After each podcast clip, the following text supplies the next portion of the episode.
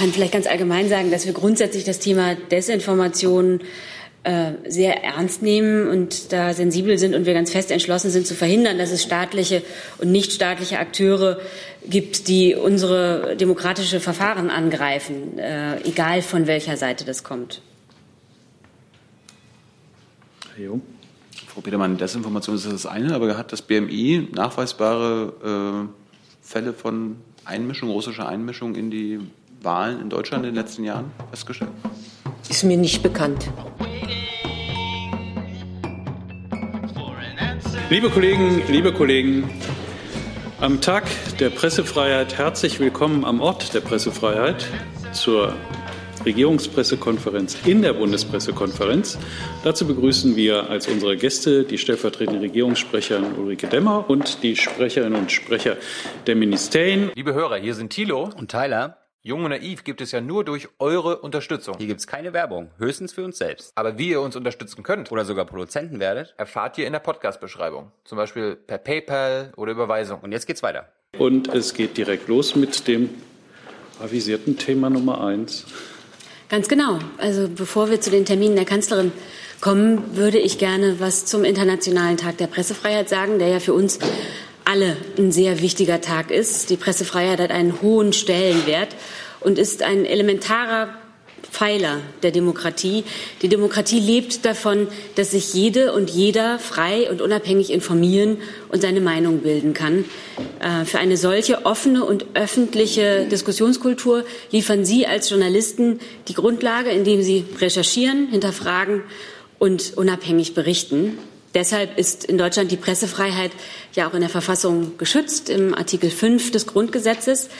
An dieser Stelle wird Pressefreiheit ganz alltäglich und praktisch gelebt. Dreimal die Woche kommen wir hier als Regierungssprecher und Ressortsprecher zu Ihnen, um uns Ihren kritischen äh, und manchmal auch unangenehmen Fragen zu stellen. Wir kommen auf Ihre Einladung. Sie bestimmen den Ablauf. Natürlich ist es für mich als Regierungssprecherin nicht immer einfach und bequem, mich hier von Ihnen grillen zu lassen, aber das ist Ihre Aufgabe. Ähm, wir brauchen Journalisten, die die Regierung kritisch hinterfragen und uns auf den Zahn fühlen. Journalismus ist ins, insbesondere in Zeiten, in denen wir alle einer Flut von Informationen ausgesetzt sind, in die sich zunehmend auch Lügen und Fake News und Desinformation mischen, bekommt Journalismus natürlich noch eine weitere große Bedeutung. Die Pressefreiheit muss also jeden Tag aufs Neue geschützt und verteidigt werden. Leider werden immer noch in viel zu vielen Staaten auf der Welt Journalisten daran gehindert, ihre Arbeit zu machen oder noch schlimmer, sie werden bedroht, bedrängt, müssen um ihr Leben fürchten. Laut Reporter ohne Grenzen sind in diesem Jahr bereits acht Journalistinnen und Journalisten in Ausübung ihrer Tätigkeit ums Leben gekommen. Die Bundesregierung setzt sich ein für die Pressefreiheit dort, wo sie in Gefahr ist, spricht sie das im Kontakt mit anderen Regierungen an, in Europa, aber auch darüber hinaus. Die Freiheit unabhängig arbeitender Journalisten, also ihre Arbeit, gibt jedem und jeder die Möglichkeit, sich unabhängig eine Meinung zu bilden. Und das ist es, was unsere offene Gesellschaft stark macht. Zum Thema unangenehme Fragen hat sich, glaube ich, Herr Jung direkt gemeldet mir manchmal eine offene, offenere Bundesregierung wünschen, Frau Demmer, in Sachen Auskunftsfreude. Aber Breul, können Sie uns sagen, äh, wie es in der Türkei aussieht? Wie viele deutsche Journalisten sind aktuell in der Türkei in Haft? Ja, äh, wie Sie wissen, äh, zu einzelnen äh, Haftfällen kann ich mich hier nicht äußern. Zum Fall der Politiker. Bitte? Ich will nur eine Gesamtzahl. Ja, Sie wissen auch, dass ähm, wir äh, weg davon sind, äh, Personengruppen äh, zu benennen, wo die Fallzahlen sehr klein sind, die dann auch Rückschlüsse auf Einzelne ermöglichen. Ich kann Ihnen insgesamt äh, sagen, äh, die Haftzahlen in der Türkei, äh, wenn Sie das interessiert, ähm, da haben wir im Moment 43, 53 deutsche Staatsangehörige in türkischer Haft. Äh, daneben sind 45 Fälle von Deutschen bekannt, die aufgrund von Ausreisesperren der Türkei nicht verlassen können. Selbstverständlich äh, setzen wir uns auch gegenüber der Türkei für Pressefreiheit ein, äh, nicht nur bei individuellen Fällen, sondern auch ähm, bei äh, den Rechten von Journalisten, die vor Ort ihrer Tätigkeit nachgehen können sollen. Das machen wir in bilateralen Kontakten, das machen wir in unterschiedlichen VN-Gremien. äh, da kann ich gerne noch mehr zu ausführen, aber ich glaube, das war jetzt nicht der Kern Ihrer Frage. Ist es denn immer noch so, dass äh, die Zahl der politischen Gefangenen im einstelligen Bereich ist? Korrekt. Und ich muss mich korrigieren. Ähm, laut Reporter ohne Grenzen sind inzwischen in diesem Jahr sogar schon neun Journalisten in Ausübung ihrer Tätigkeit ums Leben gekommen. Herr Jessen. Ich würde gerne äh, fragen, hat Herr Broll oder jemand anders Zahlen darüber, wie viele deutsche Journalisten weltweit ähm, in Haft sitzen in diesem Jahr? Und gibt es Vergleichszahlen zu Vorjahreszeitraum? Hat die Inhaftierung zugenommen? Ist es weniger geworden? Nee, dazu habe ich keine äh, Zahlen dabei. Das äh, erfrage ich aber gerne und reiche es dann. Danke. Dann blicken wir auf die Termine der Kanzlerin in der nächsten Woche. Ganz genau. Am Montag, den 6. Mai, besucht die Bundeskanzlerin die Hamburger Hafen- und Logistik AG in Hamburg. Die Bundeskanzlerin wird gegen 11 Uhr am Container-Terminal Altenwerder eintreffen. Vorgesehen ist ein Gespräch mit der Geschäftsführung der Hamburger Hafen- und Logistik AG. Bei einem anschließenden Rundgang über das Gelände wird sich die Bundeskanzlerin über die Arbeit auf einer der weltweit modernsten Umschlaganlagen sowie die über aktuelle Digitalisierungs- und Nachhaltigkeitsprojekte des Hafenkonzerns informieren. Am Dienstag wird die Bundeskanzlerin um 14.15 Uhr Prinz Charles und die Herzogin von Cornwall zu einem Gespräch im Bundeskanzleramt empfangen. Neben Berlin werden der britische Thronfolger und die Herzogin bei ihrem Deutschlandbesuch in Leipzig und auch in München sein. Am Dienstag um 18 Uhr wird die Bundeskanzlerin den amerikanischen Außenminister Mike Pompeo zu einem Gespräch im Bundeskanzleramt empfangen. Im Mittelpunkt der Unterredung werden neben den bilateralen Beziehungen auch aktuelle internationale Fragen stehen. Außenminister Pompeo wird während seines Aufenthalts in Berlin auch mit Außenminister Maas zusammentreffen. Vor Beginn des Gesprächs wird es Statements geben der Kanzlerin und des Außenministers. Am Mittwoch um 9.30 Uhr tagt wie üblich das Kabinett unter Leitung der Bundeskanzlerin. Am Mittwochnachmittag wird die Bundeskanzlerin ab 14.30 Uhr in Berlin an einem Kongress der CDU-CSU-Bundestagsfraktion teilnehmen. Das Thema lautet globale Gesundheitsstärken, UN-Nachhaltigkeitsziel umsetzen. Die Bundeskanzlerin wird dort eine Rede halten. Das Thema globale Gesundheit ist der Bundeskanzlerin weiterhin ein großes Anliegen. So war sie im letzten Jahr Mitinitiatorin der Entwicklung eines globalen Aktionsplans zur Umsetzung der gesundheitsbezogenen Nachhaltigkeitsziele der Agenda 2030. Bei dem Kongress wird auch der WHO-Generaldirektor zu Fortschritten bei der Erarbeitung dieses Plans berichten. Danach, ebenfalls am Mittwoch, nimmt die Bundeskanzlerin ab 17.30 Uhr an der Jahrestagung der Fraunhofer Gesellschaft in den Eisbach-Studios in München teil. Im Rahmen der Veranstaltung soll zugleich das 70. Gründungsjubiläum der Fraunhofer Gesellschaft gewürdigt werden. Die Bundeskanzlerin wird dort die Hauptrede halten und sie wird darin die Bedeutung der Fraunhofer Gesellschaft für die Entwicklung der deutschen Forschungslandschaft herausstellen und deren Beitrag für die Lösung gesellschaftlicher Herausforderungen würdigen. Außerdem wird sie das kontinuierliche Engagement des Bundes für die außeruniversitäre Forschung hervorheben. Vor der Bundeskanzlerin werden der Präsident der Fraunhofer Gesellschaft, Raimund Neugebauer, und der Oberbürgermeister von München, Dieter Reiter, sprechen. Insgesamt werden da etwa 600 Gäste erwartet. Die Staats- und Regierungschefs der Europäischen Union kommen dann am 9. Mai in Sibiu zu einem informellen Treffen zusammen. Das Treffen findet auf Einladung des Präsidenten des Europäischen Rates, Donald Tusk, und des rumänischen Präsidenten Klaus Johannes statt, da Rumänien ja derzeit den Vorsitz im Rat führt. Der Gipfel beginnt gegen Mittag, wie üblich mit einem Zusammentreffen der Mitglieder des Europäischen Rates mit dem Präsidenten des Europäischen Parlaments, Antonio Tajani. In der anschließenden Sitzung des Europäischen Rates mit Arbeitsmittagessen und einer Arbeitssitzung ist von Ratspräsident Tusk die Annahme einer Erklärung sowie ein erster politischer Meinungsaustausch zu den Prioritäten des, der strategischen Agenda des Europäischen Rates für die Jahre 2019 bis 2024 geplant. Die strategische Agenda selbst soll vom Europäischen Rat am 20. und 21. Juni verabschiedet werden. Im Anschluss an den Gipfel hat die Kanzlerin noch einen weiteren Termin in Hermannstadt. Sie wird mit Vertreterinnen und Vertretern des Demokratischen Forums der Deutschen in Rumänien, der Deutschen in Rumänien, also der deutschen Minderheit in Rumänien zusammentreffen. Und am Freitag, den 10. Mai, empfängt die Kanzlerin EU-Kommissar Günther Oettinger zu einem allgemeinen europapolitischen Austausch im Kanzleramt. Dann nehmen wir die Termine als Block und kommen zu Fragen dazu. Herr Jordans. Äh, ja, äh, zum Besuch der, äh, des amerikanischen Außenministers am Dienstag. Ähm, Sie sagen, es gibt Statements, also keine Fragen. Äh, Wird es denn, Herr Breul, ähm, beim Treffen mit Herrn Maas äh, eine äh, Pressekonferenz geben? Das, äh, lieber Herr Lorenz, kann ich Ihnen noch nicht abschließend sagen. Da sind wir in den letzten äh, Gesprächen mit der amerikanischen Seite. Sobald wir da Gewissheit haben, werden wir die Einladung verschicken. Und oh. Und für Ihren Hinterkopf bei äh, Treffen der Kanzlerin mit Außenministern ist es üblich. Okay. Ähm, de, vielleicht etwas hoffnungsvoll, ähm, aber Sie äh, können Sie vielleicht sagen, ob die Kanzlerin am D-Day-Treffen in der Normandie teilnehmen wird. Ähm, das ist zwar noch eine Weile hin, aber ist ja ein großer Termin. Wie Sie schon sagen, das ist noch eine Weile hin. Über Termine der Kanzlerin berichten wir am Freitag der Vorwoche. Herr Jung. Hat sich erledigt. Hat sich erledigt. Dann ist Herr Jessen dran. Ja, ähm, Herr Breul, wäre es oder ist es im deutschen Interesse oder im Interesse des Außenministeriums, dass es ein Pressegespräch mit Herrn Pompeo äh, äh, gibt? Und ähm, zum Zweiten haben Sie eigene Erkenntnisse darüber, ob das, was Herr Pompeo am Dienstag erklärt hat, dass nämlich ähm, Herr Maduro sozusagen fast nach Kuba geflohen wäre und ein Flugzeug bereitstand. Ob es sich tatsächlich so verhielt oder ob das ein Stück, sagen wir mal, Propaganda gewesen war. Ja, also Ihrer äh, zweiten Frage, ähm, da haben wir keine äh, Erkenntnisse, keine eigenen Erkenntnisse darüber.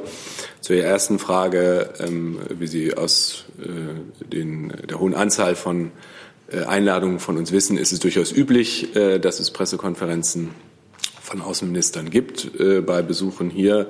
Äh, es gibt immer wieder auch Fälle, wo es keine Pressekonferenzen gibt. Äh, das kann unterschiedliche Gründe haben, auch logistische Gründe, Termingründe.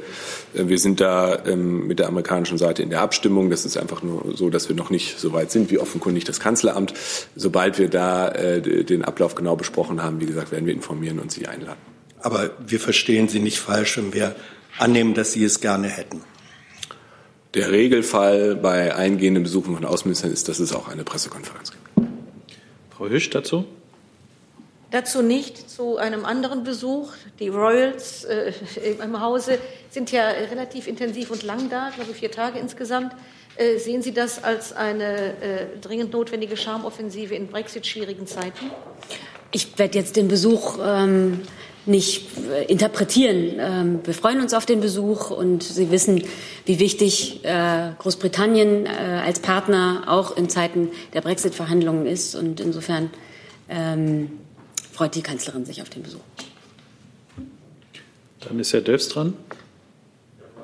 Im Besuch von, von des Außenministers, US-Außenministers nochmal, was genau ist der Anlass dieses Besuchs eigentlich? Dann eine Wissensfrage, Gab es schon früher äh, eine Unterredung äh, zwischen der Kanzlerin und dem US-Außenminister? Und vielleicht können Sie noch irgendwas zu Themen sagen, die da besprochen werden? Ich kann Ihnen jetzt ähm, nicht sagen, wann und wie oft sie äh, Pompeo schon getroffen hat. Ähm, es geht, wie schon gesagt, um aktuelle internationale Fragen. Ähm, da gibt es genügend Themen, die besprochen werden können, ohne dass ich jetzt dem Gespräch vorgreifen kann. Und die USA waren und sind, bleiben Deutschlands engster außereuropäischer Partner. Ja, also ich kann äh, vielleicht noch ergänzen, es gibt immer großes Interesse, mit dem amerikanischen Außenminister zusammenzutreffen. Äh, es gibt auch viele Treffen, nicht nur bilaterale, sondern oft auch im Rahmen äh, von internationalen Konferenzen. Äh, so zuletzt bei der NATO-Außenministertagung in Washington äh, haben die beiden Außenminister miteinander gesprochen. Ähm, von daher bedarf es keines besonderen Anlasses. Auch in diesem Fall gibt es keinen besonderen Anlass, sondern es ist ein regulärer Arbeitsbesuch und Teil des kontinuierlichen Dialogs zwischen den beiden Außenministern. Herr Jung. Herr Breul, ich wollte zu der äh, zu den Aussagen von dem mexikanischen und dem deutschen Außenminister gestern kommen. Da gab es eine gewisse Diskussion. Ja, Moment, das ist jetzt aber nicht zu den Doch, Terminen. Pompeo und okay, Venezuela. Gut, bitteschön. Ähm, da hatte der mexikanische gesagt, ja, ich zitiere, wir würden jede militärische Intervention in irgendeinem Land in Lateinamerika ablehnen. Und Herr Maas sagte lediglich, äh, deshalb verfolgen wir nach wie vor das Ziel einer politischen Lösung und keiner militärischen. Heißt das für Herrn, dass für Herrn Maas eine militärische Option doch irgendwann möglich sein könnte?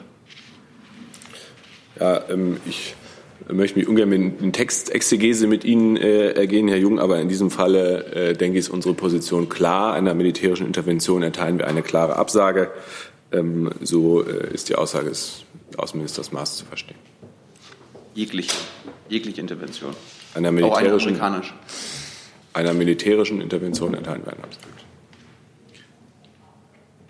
Dann kommen wir zu weiteren Themen. Da habe ich Herrn Jordans, Sie, den Herrn Krämer. Sie haben eine Wortmeldung, sonst nicht mehr. Fangen wir mit Herrn Jordans an. Bitte schön. Ja, Frau Lemmer, am Mittwoch fand in der Stadt Plauen ein Neonazi-Aufmarsch statt, bei dem die Teilnehmer Fackeln, gleichartige Kleidung und Trommeln im Stile der Hitlerjugend trugen.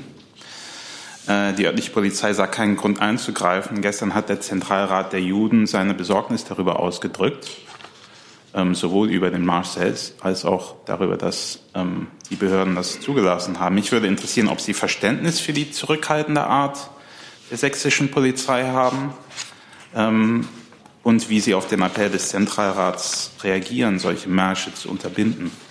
Tatsächlich bin ich über den Sachverhalt äh, nicht informiert. Ich kann deshalb nur ganz grundsätzlich noch mal betonen, wie wir das hier immer äh, betonen. Grundsätzlich gilt, dass in Deutschland kein Platz für Extremismus, Fremdenfeindlichkeit, Rassismus, Islamophobie, Antisemitismus und, Interna äh, und Intoleranz und jede andere Form gruppenbezogener Menschenfeindlichkeit ähm, es gibt. Also äh, ganz gleich von welcher Seite es äh, Hass gibt. Wir akzeptieren das nicht.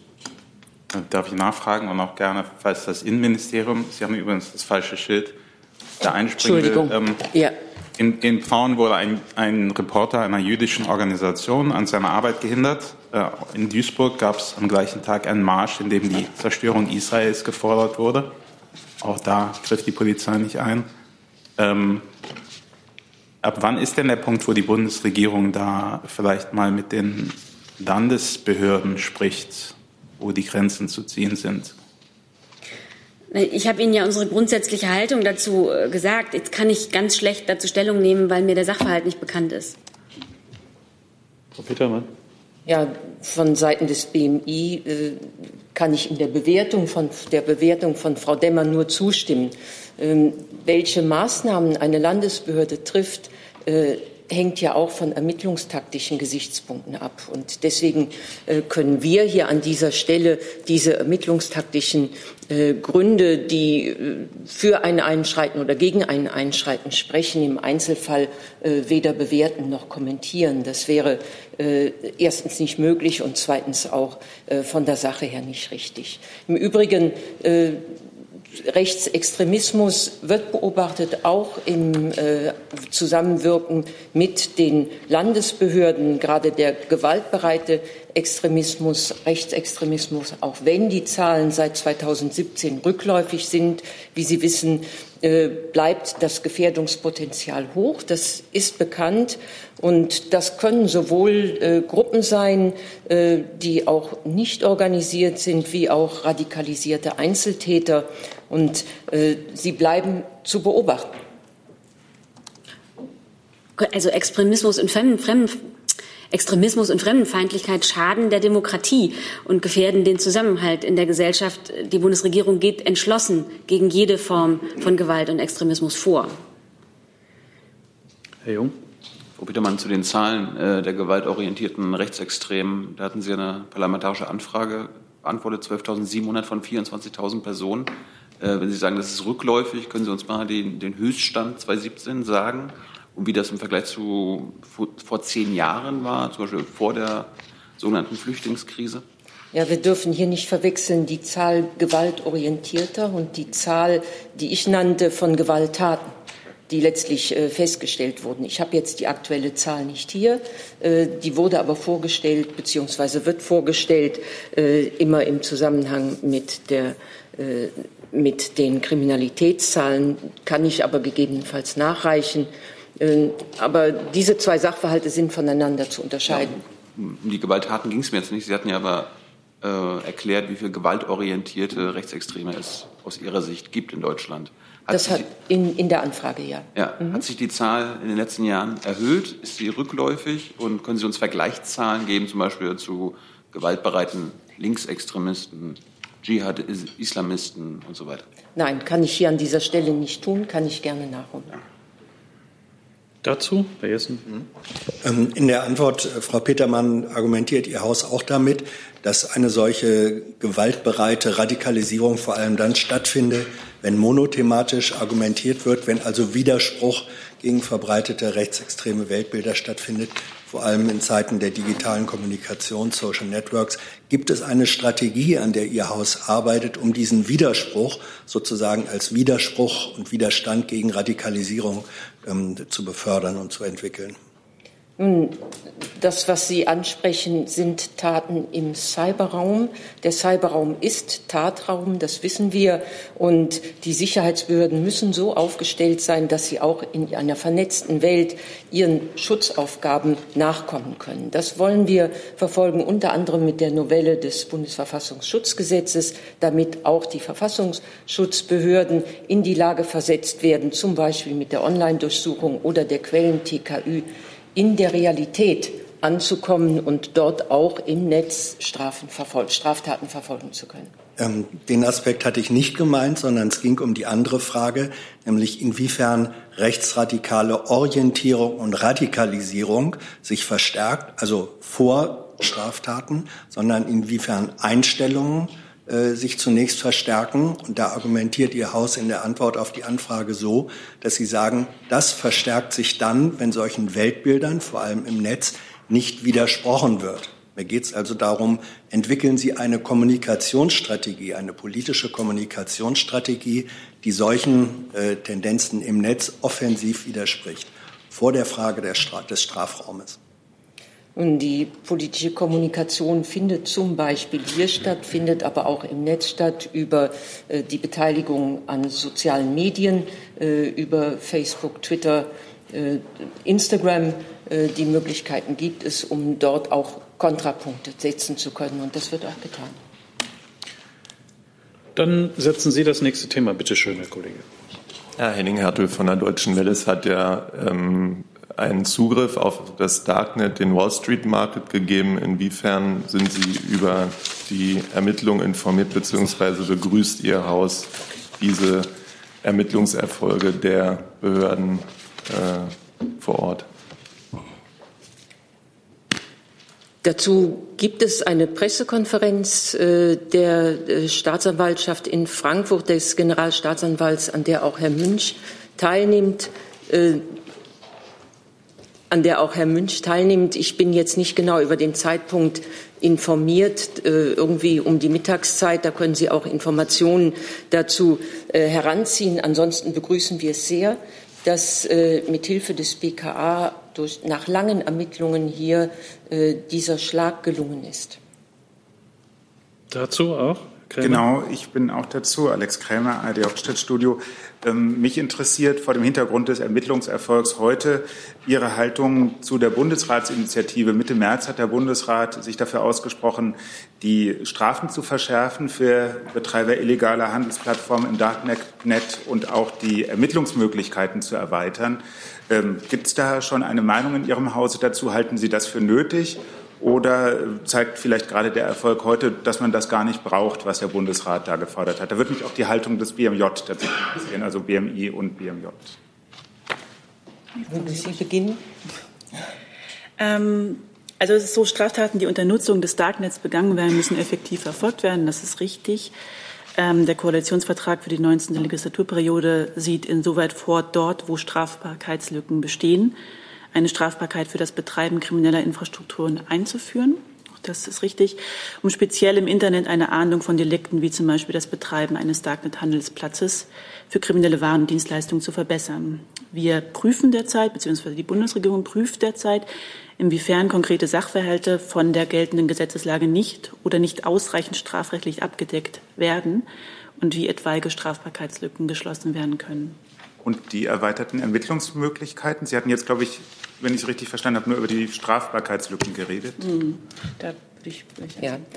Also ich hatte zunächst äh, schon erwähnt äh, die Novelle des Bundesverfassungsschutzgesetzes, aber natürlich auch das IT-Sicherheitsgesetz 2.0, mit dem äh, diese, das derzeit in der Ressortabstimmung ist und Möglichkeiten vorsieht, auch gegen die Betreiber solcher Plattformen noch besser vorgehen zu können. Ihren Antworten entnehme ich jetzt aber konkret zu der Bundesratsinitiative vom 19. März. Haben Sie sich noch keine Position gebildet, ob Sie die jetzt unterstützen oder dem eher ablehnt oder zögernd gegenüberstehen? Ich kann das im Augenblick hier von dieser Stelle aus nicht sagen, weil ich es nicht weiß. Also äh, das bedeutet jetzt keine Zustimmung oder Ablehnung. Okay, danke. Ähm, vielleicht Bitte. Wenn ich jetzt keinen gravierenden Fehler mache, glaube ich, hat das Kabinett am 17. April dazu eine Stellungnahme beschlossen und äh, Bundesratsdrucksache 3319 müsste das sein, wenn das richtig ist. Wenn nicht, bitte ich um Verzeihung. Und, und, den Inhalt der Stellungnahme haben Sie auch? Ich habe ihn hier vorliegen, aber das ist, glaube ich, zu, ähm, zu technisch. Vielleicht gucken Schau ich mir an. Danke. Okay. Dazu nichts mehr, dann kommen wir zu. Doch, Herr Hertel, bitte. Ähm, Frau Steffen, Frau Petermann hatte sich ja kurz geäußert mit Hinweis auf die Pressekonferenz. Wie sieht die Einschätzung Ihres Hauses zu dem Vorgehen äh, der Ermittlungsbehörden aus, sind ja auch Landesjustizministerien beteiligt gewesen? Ist das von Ihrer Seite aus, äh, wie schätzen Sie das ein, dass dieser Zugriff, ohne dass Sie jetzt die Information der Pressekonferenz haben, äh, zu beurteilen? Also ich muss gestehen an, den, an der Stelle, dass ich weder die Information der Pressekonferenz habe, noch detaillierte Informationen zu dem, was da sozusagen äh, ähm, gefunden wurde. Ähm, insofern kann ich allgemein natürlich sagen, dass es zu begrüßen ist, wenn da etwas aufgedeckt wurde, beziehungsweise ähm, ja, aber Näheres, also detaillierter kann ich mich dazu leider nicht äußern. Tut mir leid. Dazu sonst keine Fragen mehr. Dann gehen wir mal eben noch zur Pressefreiheit zurück. Herr hat da was? Ja, ich hätte noch äh, eine Nachlieferung an Herrn Jung, auch wenn äh, die ihn wahrscheinlich nicht zufriedenstellen wird.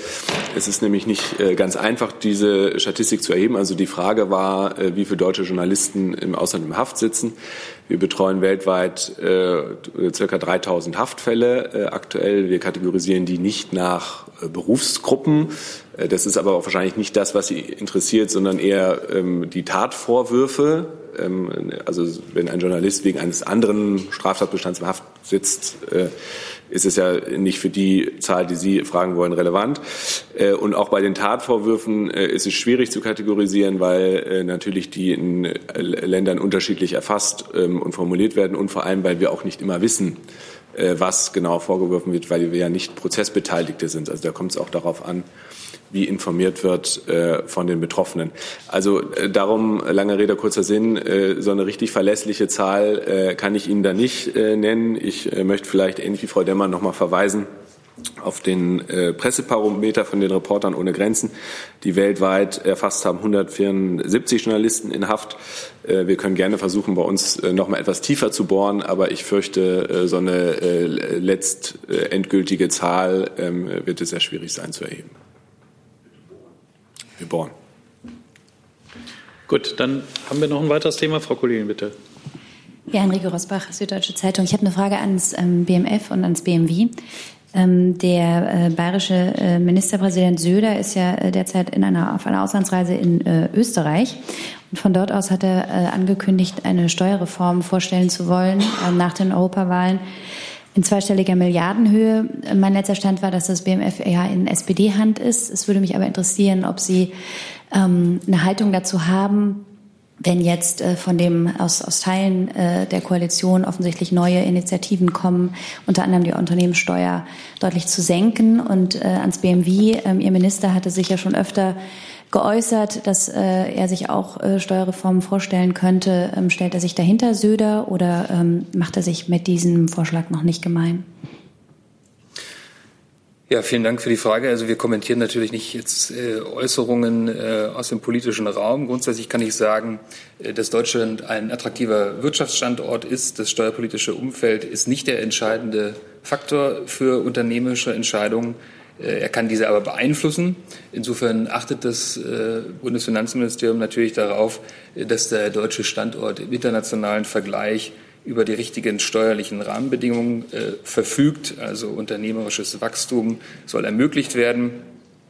ohne dass Spielraum für aggressive Steuergestaltungen äh. Außerdem weise ich darauf hin, dass wir ja mehrere Entlastungen schon in dieser Regierung beschlossen haben. Wir haben vor, die, ähm, den Solidaritätszuschlag zu senken. Also im Bereich Steuern treffen wir erhebliche Maßnahmen. Äh, außerdem ist im Koalitionsvertrag, der die Grundlage für diese Regierung ist, vorgesehen, dass wir die Unternehmen im Bereich äh, steuerliche Forschungsförderung äh, entlasten. Äh, da sind wir, da laufen die Arbeiten. Und im Übrigen werden wir uns nicht an einem äh, Absenkungswettlauf nach unten beteiligen. Ähm, ich kenne die, ähm, die Vorschläge von Herrn Söder nicht und kann sie deshalb auch nicht kommentieren. Aber ganz grundsätzlich ähm, ist es natürlich so, und das hat Herr Altmaier auch schon öfter gesagt, dass es ihm wichtig ist, ähm, die Wirtschaft, gerade auch jetzt, wo es etwas langsamer vorangeht, zu entlasten. Äh, ihm liegt deshalb äh, unter anderem das Bürokratieentlastungsgesetz 3 am Herzen. Ähm, und äh, das ist also die, die Fährte, die Herr Altmaier im Moment verfolgt. Wenn Sie sagen, dass Ihnen das noch nicht vorliegt, ähm, können Sie sich vielleicht ansehen und nochmal eine Haltung dazu nachreichen? Kann ich gucken, ähm, werde ich Ihnen dann sagen. Danke. Dann ist Herr Jordans mit einem neuen Thema dran. Ja, Herr Breul, Sie hatten am Dienstag schon mal über den Fall ähm, des Herrn Carters gesprochen und dabei auf die UNO verwiesen, also Ihr Kollege hatte das. Ähm, dennoch würde ich ganz gerne von Ihnen wissen, ob Sie seine Festnahme, ob die Bundesregierung seine Festnahme für rechtens hält und ob und wie Sie, also die Bundesregierung, mit der UNO gemeinsam für seine Freilassung arbeitet, zum Beispiel innerhalb des äh, Libyen-Sanktionskomitees oder ähnliches. Ja, also grundsätzlich gibt es dem, was Herr Burger am Dienstag vorgetragen hat, nichts äh, hinzuzufügen. Wir kümmern uns um diesen Fall. Wir stehen in Kontakt mit den tunesischen Behörden äh, und insbesondere natürlich den, mit den Vereinten Nationen, äh, die hier Federführung haben, äh, insbesondere bei der Frage der Immunitäten. Ähm, die Botschaft Tunis bemüht sich nach wie vor um konsularischen Zugang. Äh, ich kann Ihnen sagen, dass wir das auch mit gewissem Nachdruck verfolgen. Wir haben schon mehrere Verbalnoten, zuletzt am 2.5., also gestern, mit Forderung des konsularischen Zugangs abgesandt und dazu auch ein Gespräch mit dem tunesischen Botschafter hier in Berlin geführt. Wann war das Gespräch, darf ich fragen? Äh, das genaue Datum äh, müsste ich Ihnen nachreichen, das liegt mir hier nicht vor, aber ähm, in den letzten Tagen. Und ähm, darf ich fragen, wurde er da angerufen oder ins Auswärtige Amt gebeten? Nur wir haben ein Gespräch geführt ähm, äh, mit ihm und äh, diese Position, die wir auch in den Verbalnoten äh, vorgebracht haben, nämlich, dass wir ähm, konsularischen Zugang zu Herrn Carters wünschen, deutlich gemacht. Sie können nicht sagen, ob er ins Auswärtige Amt zitiert wurde. Ich kann Ihnen nicht äh, sagen, ob er ins Auswärtige Amt zitiert wurde. In der Regel finden äh, Gespräche in Berlin im Auswärtigen Amt statt. Also gehe ich auch da hier davon aus, vielleicht kann ich Ihnen das auch noch nachreichen. Ähm, aber ähm, äh, weil Sie so in diese Richtung bohren, äh, nein, äh, wir sprechen hier nicht von einer förmlichen Einbestellung. Dann Themenwechsel. Frau Timofeva, bitte schön. Ich bin nicht Frau Timotheeva, ich bin Frau Firsova. Ich bin Ach so, ja, sorry. Falsche Listen. Ich habe auch ein russisch bezogenes Thema. Bezogenes Thema äh, zwei Stichwörter Russland, Wahlen, Einmischung.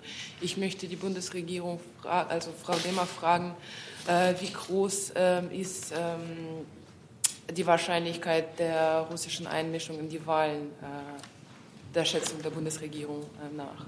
Machen Sie das? Ähm, ja, also ich meine, mit Wahrscheinlichkeiten äh, ist es immer schwierig äh, zu operieren. Äh, ich nehme an, Sie ähm, äh, nehmen jetzt Bezug auf die Europawahl, die bevorstehende. Äh, also ich glaube, mit dem, was in Deutschland stattfindet, wäre nicht das Auswärtige Amt, vielleicht ist eher das BMI äh, sprechfähig. Bremen wird auch gewählt. Recht. Da ist das Auswärtige Amt noch weniger betroffen. Vom Innenministerium? Also kann vielleicht ganz allgemein sagen, dass wir grundsätzlich das Thema Desinformation äh, sehr ernst nehmen und da sensibel sind und wir ganz fest entschlossen sind zu verhindern, dass es staatliche und nichtstaatliche Akteure gibt, die unsere demokratische Verfahren angreifen, äh, egal von welcher Seite das kommt. Herr Jung. Frau Petermann, Desinformation ist das eine, aber hat das BMI nachweisbare äh, Fälle von Einmischung, russischer Einmischung in die Wahlen in Deutschland in den letzten Jahren festgestellt? Ist mir nicht bekannt. Dann bleibt das Mikro an. Themenwechsel. Thema CO2-Steuer, Herr Haufe. Wie bewertet denn Ihr Ministerium die äh, Aussagen vom Finanzminister, der sagt, es gibt noch kein realisierbares CO2-Steuerkonzept? Warum gibt es das noch nicht?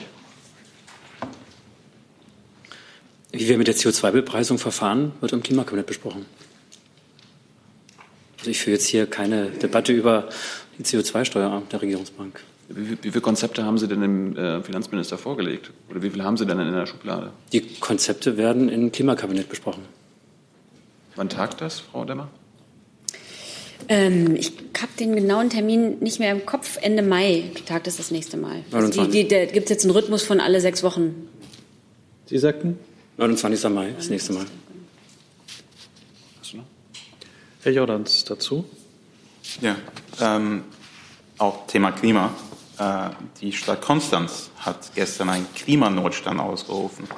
Ähm, ich wollte fragen, ob das BMI weiß, ob dies das erste Mal, dass so ein symbolischer Schritt in Deutschland ähm, unternommen wurde und wie steht die Bundesregierung ähm, zu solchen Aktionen? Äh, BMU. An mich, okay. Sorry. Ja, so eine Ausrufung von Klimanotständen hat es ja in einigen anderen Ländern auch schon gegeben. Konstanz ist jetzt das erste, die erste Stadt, die das hier in Deutschland vollzieht. Das ist natürlich erstmal eine Aktion, um eben auf dieses, auf das Problem des Klimawandels ähm, nochmal aufmerksam zu machen. Wir schätzen das als wichtig ein für die Bewusstseinsbildung für uns ist es natürlich auch eine Art symbolische Handlung und wie Bundesumweltministerin äh, zuletzt auch noch mal deutlich gesagt hat, die Zeit für symbolische Handlungen ist eigentlich vorbei. Das heißt, ähm, äh, wenn man das nur als symbolisches Akt erachtet, dann ähm, ist das natürlich deutlich zu wenig. Wir als Umweltministerium, wir konzentrieren uns darauf, dass wir in diesem Jahr die Maßnahmen zum weiteren Schutz vor dem Klimawandel, zur Minderung der Treibhausgase ähm, forcieren, konkrete Gesetze zustande bekommen, konkrete Vorgaben zustande bekommen, auch ein konkretes Verfahren, wie wir weiter mit der CO2-Bepreisung verfahren wollen, zustande bekommen. Das ist für uns im liegt für uns im Vordergrund. Konkretes Handeln.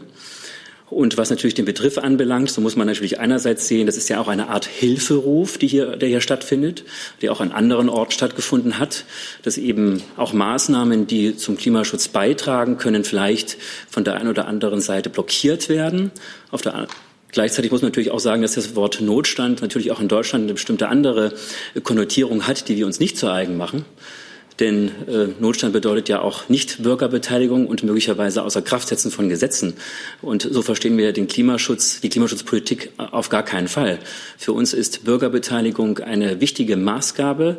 Äh, Klimawandelpolitik kann nur ein gesamtgesellschaftlicher Prozess sein und äh, natürlich in dem Rahmen, wie die Gesetze es vorsehen.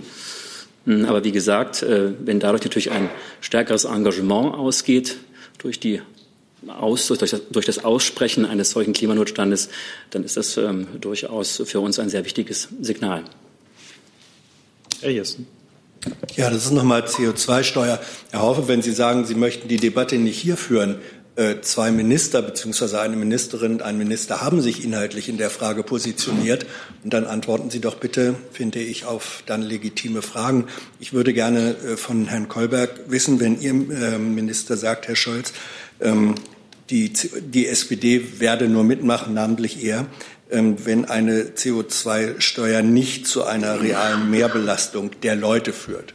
Ähm, ist das, was Frau Schulze angekündigt hat, man könne Einnahmen aus einer CO2-Bepreisung zurückgeben, vor allem an Menschen mit geringeren Einkommen, würde das das Kriterium erfüllen? Äh, keine reale Mehrbelastung bzw. Rückgabe? Ist das ein Kriterium, wo Sie äh, wo Ihr Minister sagt, ja, das ist ein Weg, über den wir nachdenken können. Genau, also zunächst mal stehen die Äußerungen des Ministers für sich, die werde ich jetzt hier nicht nochmal kommentieren und auslegen. Grundsätzlich sehe ich auch keinen Widerspruch, äh, den Sie jetzt hier versuchen äh, zu konstruieren äh, zwischen den Äußerungen, äh, die mein Kollege gerade gemacht hat und den äh, Äußerungen, die wir gemacht haben. Wir haben die ganze Zeit darauf hingewiesen, auch äh, hier in der Replika, auf Ihre Fragen, dass wir da zu diesen Themen im Moment in der Diskussion sind. Uh, unser Minister hat immer wieder betont, dass Klimaschutz für ihn uh, eines der wichtigsten Themen unserer Zeit ist. Uh, deswegen haben wir auch das Klimakabinett, uns, uns, um uns zu diesen wichtigen Fragen auszutauschen. Und den Ergebnissen können wir hier nicht vorgreifen. Wir besprechen uns gerade dazu. Wir wollen ein gutes und effektives Maßnahmenpaket vorstellen. Dazu haben wir hier oft gesprochen. Ich verstehe äh, die Ungeduld und dass man jetzt äh, Ergebnisse sehen will. Äh, nur kann ich keine Ergebnisse verkünden, wenn sie noch nicht da sind. Also wir arbeiten ja an den Ergebnissen. Wir müssen ja am Ende ein Gesamtkonzept vorlegen, das wir heute Ihnen hier nicht präsentieren können. Und ich sehe es auch so wie der Kollege, dass der ein oder andere Unterschied, der jetzt hier versucht wird zu betonen, in der äh, Ansicht, in den Ansichten innerhalb der Regierung gar nicht äh, so vorliegt.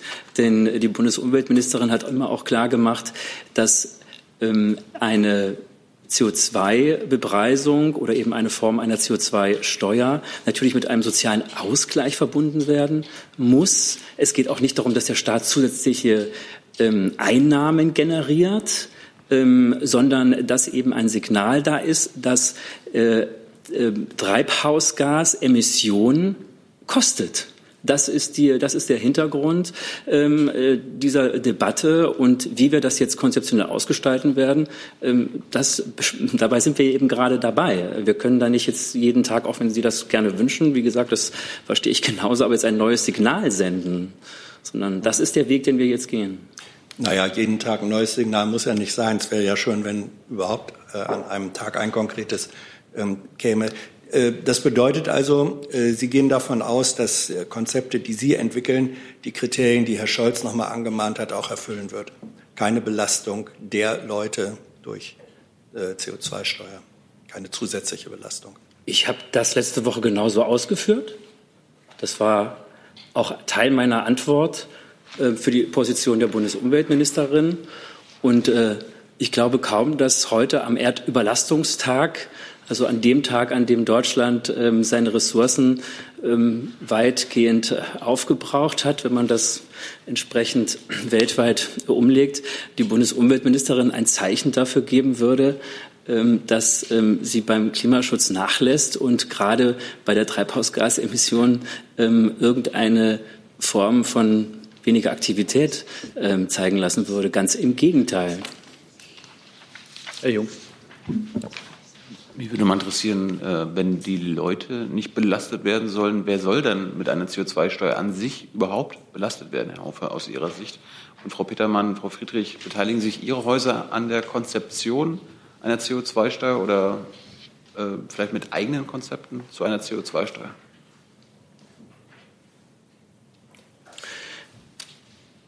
Es geht, es geht nicht darum, jetzt äh, Menschen und Bevölkerungsgruppen zu belasten, sondern CO2 und andere Treibhausgase ähm, so entsprechend zu bepreisen, dass ihr Ausstoß entsprechend unattraktiv wird. Das ist die Stoßrichtung, die wir bei einer zukünftigen, zukünftigen Bepreisung haben. Vielleicht kann ich einfach noch mal ganz generell sagen, um das hier auch abzuschließen. Also es ist doch klar, dass es gewaltige Anstrengungen bedarf, um diese Klimaziele, denen wir uns verpflichtet fühlen, bis 2030, ähm, nämlich die Hälfte der klimaschädlichen Emissionen zu reduzieren, bezogen auf die Zahl von 1990, um das zu erreichen. Dazu setzt sich die Bundesregierung jetzt mit allen betroffenen Ressorts regelmäßig zusammen, um dort zu einem äh, Ergebnis zu kommen. Es sind noch keine Entscheidungen getroffen. Dieser Diskussionsprozess ist noch nicht abgeschlossen. Aber ich bin sehr zuversichtlich, dass wir da zu einem Ergebnis kommen. Zusatz? Es gibt äh, eine laufende Klage gegen die Bundesregierung zum Thema Klimaziele 2020, Frau Demmer. Ich weiß nicht, ob Sie die richtige sind, die ich jetzt dazu frage. Aber da hat die Bundesregierung jetzt schon zum zweiten Mal schon am, vor Gericht eine Verlängerung beantragt, um auf diese Klage antworten zu können. Warum braucht die Bundesregierung ein halbes Jahr, um auf diese Klage also von drei Biobauernfamilien und der von Greenpeace zu antworten? Also ich, wie üblich kommentieren wir laufende Gerichtsverfahren hier nicht. Ich kann dazu noch etwas sagen. Dazu hat sich ja äh, Umweltstaatssekretär Flassbart auch geäußert. Und es ist so, dass die Begründung der Klägerseite im März bei uns ankam. Und das ist für uns natürlich auch kein gewöhnliches Klageverfahren. Äh, deswegen brauchen wir einfach etwas Zeit bei der Erwiderung. Das ist der Hintergrund. Wir haben die ähm, Klage, die Begründung der Klägerseite recht spät erhalten. Das hat der Flassbart auch auf seinem Twitter-Account äh, geäußert. Auch nochmal, können Sie auch nochmal nachlesen. Hat Ihr Ministerium Verständnis für die Klage? Also wir haben Verständnis für jede Form von Engagement für den Klimaschutz. Habe ich jetzt noch ein Thema übersehen? Ah ja, herzlich willkommen, Herr Lose. Bitte schön, gleich dran. Optimale Zeitausnutzung. Das, das, geht ja sehr schnell. Vielen Dank. Ich wurde nur aufgescheucht durch eine Vorabmeldung, dass das Kanzleramt das Thema Abschuss von Wölfen an sich gerissen habe. Ich wüsste gerne Frau Demmer oder die beiden beteiligten Ministerien, ob da etwas dran ist. Also das, da kann ich Ihnen nur sagen, das Bundesumwelt- und das Bundeslandwirtschaftsministerium sind da nach wie vor im Gespräch äh, im Sinne des Koalitionsvertrags eine gute Lösung beim Thema Wolf zu finden. Es ist eine komplexe Thematik. Ähm, die intensiven Gespräche hierzu dauern an und die Ergebnisse warten wir jetzt ab. Das heißt, das Kanzleramt hat keine neue Rolle. Äh, über interne Abstimmungsprozesse geben wir ja grundsätzlich keine Auskunft. Es ist, handelt sich um einen normalen Abstimmungsprozess, äh, um Meinungsverschiedenheiten auszuräumen. Und ich bin zuversichtlich, dass wir auch hier zu einem guten Ergebnis kommen. Dann ist Herr Devs noch dran mit einem. Äh, genau, nicht zu Wölfen. Ich habe eine, eine, Frage an, an Herrn Kolbeck und Frau Demmer. Ähm, der EU-Kommissionspräsident Juncker hat sich sehr lobend über äh, Herrn Weidmann geäußert und hält ihn für geeignet als äh, EZB-Chef, als neuen. Äh, teilt die Bundesregierung diese Einschätzung? Also wie immer kommentieren wir hier keine Personalfragen. Den Worten von Herrn Kolberg schließe ich mich vollumfänglich an. Auch nicht mehr, auch nicht mal ob er geeignet wäre? Wir diskutieren hier in der Regierungspressekonferenz keine Personalfragen. Aber wir fragen manchmal. Hey Leute, Jung und Naiv gibt es ja nur durch eure Unterstützung. Ihr könnt uns per PayPal unterstützen oder per Banküberweisung, wie ihr wollt. Ab 20 Euro werdet ihr Produzenten im Abspann einer jeden Folge und einer jeden Regierungspressekonferenz. Danke vorab. Herr Jessen, bitte. Wenn ich so kühn sein darf, die Personalie Juncker als Teil der Frage aufzunehmen. Herr Juncker hat ja nun auch kritisiert in einem Interview, dass Deutschland eine Bremserrolle im Prozess der europäischen Einigung äh, einnehme. Ähm, das im Eurosystem, pardon, nicht der europäischen Einigung, sondern im Eurosystem. Äh, mögen Sie das kommentieren? Also vielleicht kein Kommentar, aber allgemein äh, kann ich dazu sagen, dass wir äh, ganz eng mit unseren französischen Partnern zusammenarbeiten. Bruno Le Maire und äh, äh, Olaf Scholz haben äh, Vorschläge vorgestellt äh, und ja auch gemeinsam eingebracht in die laufende Debatte für die Eurozonenreform. Da gab es einige Fortschritte. Die Arbeiten dauern noch an. Im Juni sollen Vorschläge vorgestellt werden und dann auch im Europäischen Rat bei den Regierungschefinnen und Chefs besprochen werden. Und dann nehmen wir eine sehr konstruktive Rolle ein und werden sie auch weiter einnehmen.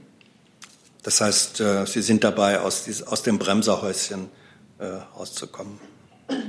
Das ist Ihre Interpretation. Ich kann nur sagen, dass wir uns konstruktiv an diesen Gesprächen äh, beteiligen und auch eigene Vorschläge einbringen. Dann kommen wir mit Herrn Jung zur letzten Frage heute. Herr Frödemann, hat die Bundesregierung schon sich über das Rammstein-Urteil ein eigenes Urteil gebildet? Da gibt es keinen neuen Stand. Dann gibt es nur den neuen Stand, dass ich ein herzlich schönes Wochenende, also dass ich von Herzen ein schönes Wochenende wünschen. Vielen Dank unseren Gästen.